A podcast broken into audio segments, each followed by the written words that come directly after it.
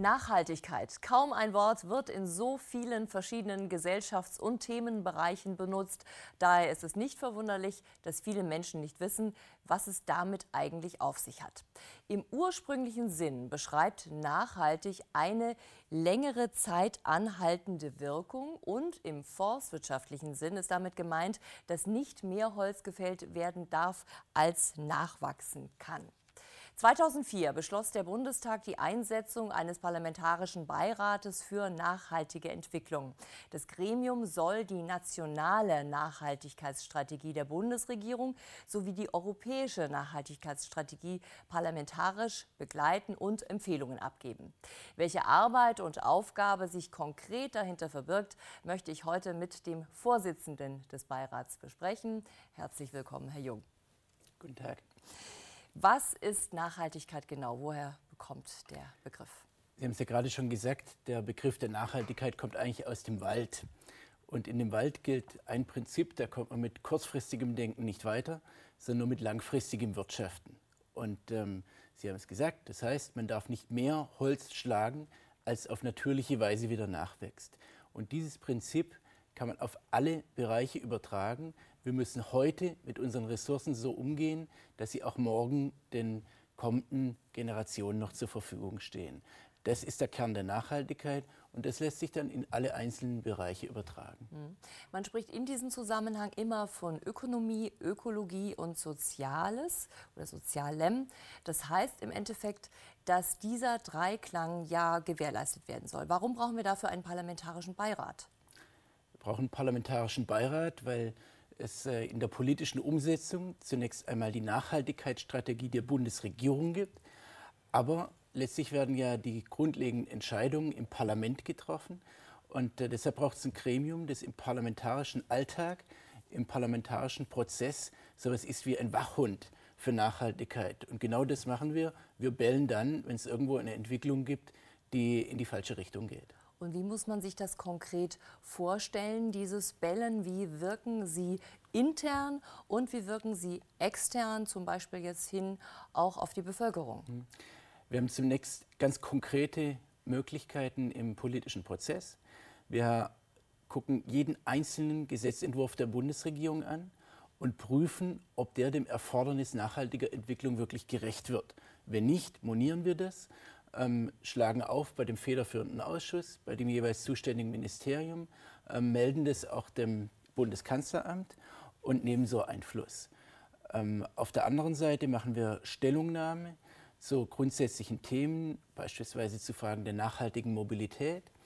Und ähm, um diese Stellungnahmen vorzubereiten, laden wir sehr häufig ein zur öffentlichen Anhörung. Und das ist dann tatsächlich auch der, das Bindeglied rein in die Gesellschaft. Da nutzen wir Drähte zu Experten, zu Sachverständigen, zu Nichtregierungsorganisationen und ähm, nehmen so vieles auf äh, von dem, was gedacht wird und äh, verstehen uns damit als ähm, ein, äh, ein Bindeglied zwischen Parlament und Gesellschaft. Das heißt, das wäre dann auch der Unterschied zwischen einem Ausschuss hm. und Ihnen eben als Gremium. Ja, das ist ein Ausschuss, auch dort gibt es öffentliche Anhörungen, aber ich glaube, wir verstehen uns äh, noch mehr als ein Moderator für gesellschaftliche Prozesse. Ich will Ihnen ein Beispiel mhm. nennen. Wir haben ähm, dem Bundestagspräsidenten äh, Dr. Lammert vorgeschlagen gehabt, dass er einen Preis für den besten Film für Nachhaltigkeit auslobt. Das hat er gemacht. Es gab eine überwältigende Beteiligung von, Anim äh, von Amateurinitiativen, von Studenteninitiativen. Und bei dem Filmfestival in Potsdam wurde dieser Preis dann überreicht. Und ähm, das ist ein Beispiel dafür, wie man mit so einem Thema wirklich sehr, sehr viele Menschen erreichen kann und das dann durch so einen Film auch äh, in die breite Öffentlichkeit tragen kann. Mhm. Der Nachhaltigkeitsbeirat ist mit 22 Mitgliedern auch schon deutlich angewachsen. In seiner Arbeit begleitet er ja die nationale Nachhaltigkeitsstrategie, die die Bundesregierung ursprünglich 2002 verabschiedet hat. Ähm, wie sieht das konkret aus, das Begleiten? Mhm. In der Nachhaltigkeitsstrategie gibt sich die Bundesregierung quasi ihr Programm für Nachhaltigkeit und definiert in den einzelnen Bereichen die Ziele, die erreicht werden sollen. Und alle zwei Jahre überprüft sie selbst diese Ziele und fragt, wo sind wir gut vorangekommen und wo sind wir schlecht vorangekommen. Und dabei machen wir die parlamentarische Begleitung und ähm, bewerten die Fortschritte, legen unseren Finger dort in die Wunde, wo es noch nicht so richtig klappt, machen Vorschläge, wie die Nachhaltigkeitsstrategie auch verbessert werden kann. Die wird immer wieder fortgeschrieben und ähm, dringen insbesondere darauf, dass ähm, der Blick langfristig ist, dass wir also heute nicht nur 2020, sondern auch schon das Jahr 2050 in den Blick nehmen. Eigentlich verstehen wir unsere Arbeit ähm, so, Sie wissen, Politik ist immer auch so ein bisschen in der Versuchung, genauso an die nächste Wahl wie an die nächste Generation zu denken. Und wir versuchen diese langfristige Blickweise in den politischen Prozess zu bringen. Und da ist die Nachhaltigkeitsstrategie ein Kernelement. Und das Bewerten erfolgt dann wie? Bewerten erfolgt dadurch, dass wir uns die Indikatoren angucken. In denen wird zum Beispiel gesagt, im Bereich erneuerbare Energien wollen wir im Jahr 2015, im Jahr 2020 äh, bestimmte Ziele erreicht haben. Und wir prüfen dann sehr genau, ob diese selbstgesetzten Ziele der Bundesregierung erreicht wurden. Bei erneuerbaren Energien kommen wir schneller voran, als man sich vor ein, einigen Jahren gedacht hat. Und es gibt andere Bereiche, da hinken wir ein bisschen hinterher. Das ist zum Beispiel die Ressourceneffizienz, die Recyclingquote. Äh, das merkt jeder bei sich selber, bei Ihnen wahrscheinlich auch. Wenn Sie zu Hause schauen, haben Sie zwei oder mehr alte Handys äh, noch irgendwo rumliegen.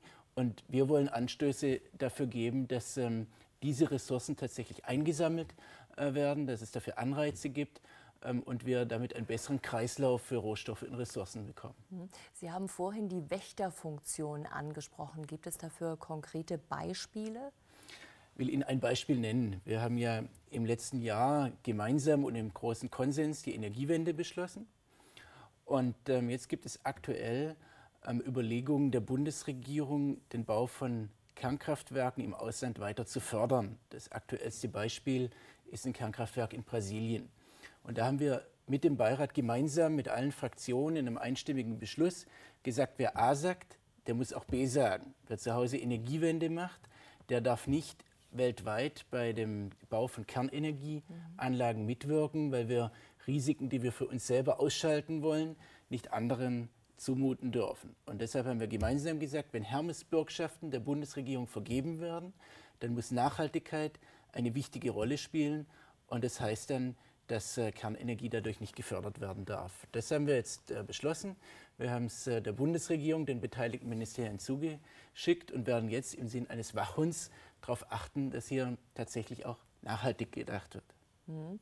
Sie haben gerade das Ausland angesprochen, da würde ich gerne noch ein bisschen bleiben. Nachhaltigkeit kennt ja eben auch keine Grenzen. Ja. Daher wurde der Beirat ja auch vom Bundestag beauftragt, auch die europäische Nachhaltigkeitsstrategie zu mhm. begleiten. Und da ist äh, neulich eine Delegation auch tatsächlich nach Brüssel äh, gereist. Um welches Thema ging es da? Zunächst einmal geht es ganz im Grundsatz darum, dass Nachhaltigkeit ja nicht auf eine politische Ebene begrenzt ist. Deshalb suchen wir auch einen intensiven Dialog mit den Bundesländern, um hier quasi eine Verzahnung hinzubekommen. Und genauso wichtig ist, dass wir die Verzahnung mit der europäischen Ebene hinbekommen. Nehmen Sie den Umweltbereich. 80, ähm, bald 90 Prozent der Initiativen, der Regelungen, die wir hier haben, haben irgendwo ihren Ursprung im europäischen Recht, in der europäischen Politik deshalb ist es so wichtig, dass wir hier im Gleichschritt mit Europa gehen. Und da haben wir eine Sorge, es gibt eine Nachhaltigkeitsstrategie der Europäischen Union. Und ähm, da gibt es im Moment Überlegungen in Brüssel, die nicht fortzuschreiben, sondern die quasi als kleines Anhängsel einer anderen Strategie, der Strategie Europa 2020, äh, quasi doch so mitzuziehen, ähm, aber nicht prominent zu platzieren. Wir haben in Deutschland das Verständnis, dass Nachhaltigkeit die Klammer ist, dass Nachhaltigkeit das Dach ist, ähm, unter dem die unterschiedlichen Zimmer, also die unterschiedlichen Fachbereiche angesiedelt sind. Und ähm, da haben wir auch wieder im Sinn unserer Wachhund-Fraktion in Brüssel gebellt und haben gesagt, äh, das ähm, darf so nicht kommen. Nachhaltigkeit muss in Europa ein wichtiges Thema bleiben, wichtige Priorität haben. Dabei haben wir auch die Unterstützung der Bundesregierung und deshalb hoffen wir dort jetzt gemeinsam etwas zu erreichen. Und wie wollen Sie das erreichen? Mit welcher Strategie? Äh, wir haben es zunächst mal zu einem Thema hier im Parlament gemacht ähm, und haben eine gemeinsame Stellungnahme des Deutschen Bundestages eingebracht. Wir wissen, dass ähm, gerade im Bereich der Nachhaltigkeit äh, sehr ähm, genau auf Deutschland geguckt wird, dass wir da auch großes Gewicht haben. Und wir nehmen Kontakt auf mit Politikern, mit Abgeordneten in anderen europäischen Ländern, die ähnlich denken wie wir und versuchen hier gemeinsam europäisch etwas auf den Weg zu bringen. Mhm. Dazu haben wir anlässlich unseres Besuchs in Brüssel auch das Gespräch gesucht mit Abgeordneten des Europäischen Parlaments. Kommt es, glaube ich, darauf an, dass ganz viele, die in diesem Bereich arbeiten, sich hier einmischen und äh, gerade gegenüber der EU-Kommission deutlich gemacht wird, dass es äh, nicht hingenommen wird, wenn dieses Thema quasi durch die Hintertür zweite Klasse beerdigt wird. Hm. Vergleichbar zu der Enquete-Kommission legen Sie ja, Sie haben es auch vorhin schon angedeutet, einen Bericht vor, und zwar ja. alle zwei Jahre. Zum Ende der Legislaturperiode steht also wieder ein Bericht an. Welche Themen werden darin zu finden sein, ganz besonders? Das wird die ganze Bandbreite unserer Arbeit sein. Das ist quasi so etwas wie unser Rechenschaftsbericht. Äh, da werden wir äh, zeigen, was wir die letzten vier Jahre gemacht haben.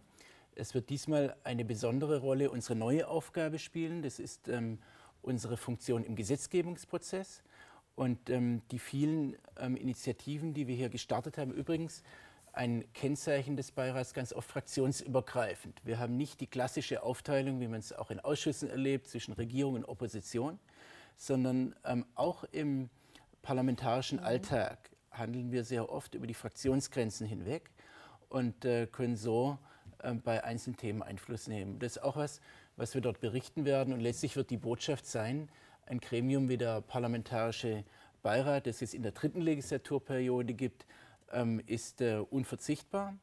Ähm, wenn man denn, und das ist aus unserer Sicht notwendig, Nachhaltigkeit nicht als Modethema abtut, sondern als langfristige Aufgabe sieht. Hm.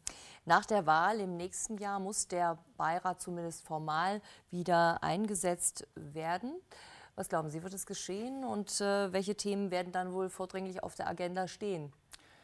Ich bin sicher, dass es geschehen wird, weil, äh, wie eben äh, dargestellt, diese Aufgabe, die wir übernommen haben, ähm, im parlamentarischen Betrieb mittlerweile einen festen Platz hat und es kein anderes Gremium, kein Ausschuss gibt, der diese Aufgabe übernehmen könnte, weil die Ausschüsse ja immer nur speziell den Blickwinkel auf ihr eigenes Thema haben.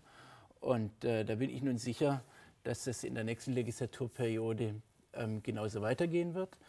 Und ähm, ich bin auch sicher, dass äh, wir Kontinuität auch bei den Themen haben werden. Das entspricht ja gerade unserem Denken, dass wir quasi kein Themenhopping machen, mal so, mal so, sondern dass wir die Dinge, die wir angegangen sind, eingeteilt in die großen Linien, ähm, Ökonomie, Ökologie, Soziales, dass wir äh, diese Furche weiterziehen werden und ähm, so weiter dafür arbeiten werden, dass Deutschland äh, zukunftsfähig wird. Naja, viele Unternehmen haben ja mittlerweile auch die Nachhaltigkeitsstrategie schon übernommen und den ja. Dreiklang übernommen. Ganz herzlichen Dank fürs Kommen. Ein sehr interessantes Gespräch. Vielen Dank. Und liebe Zuschauer, das war unsere Sendung im Interview. Ich sage vielen Dank auch Ihnen für Ihr Interesse. Bis zum nächsten Mal.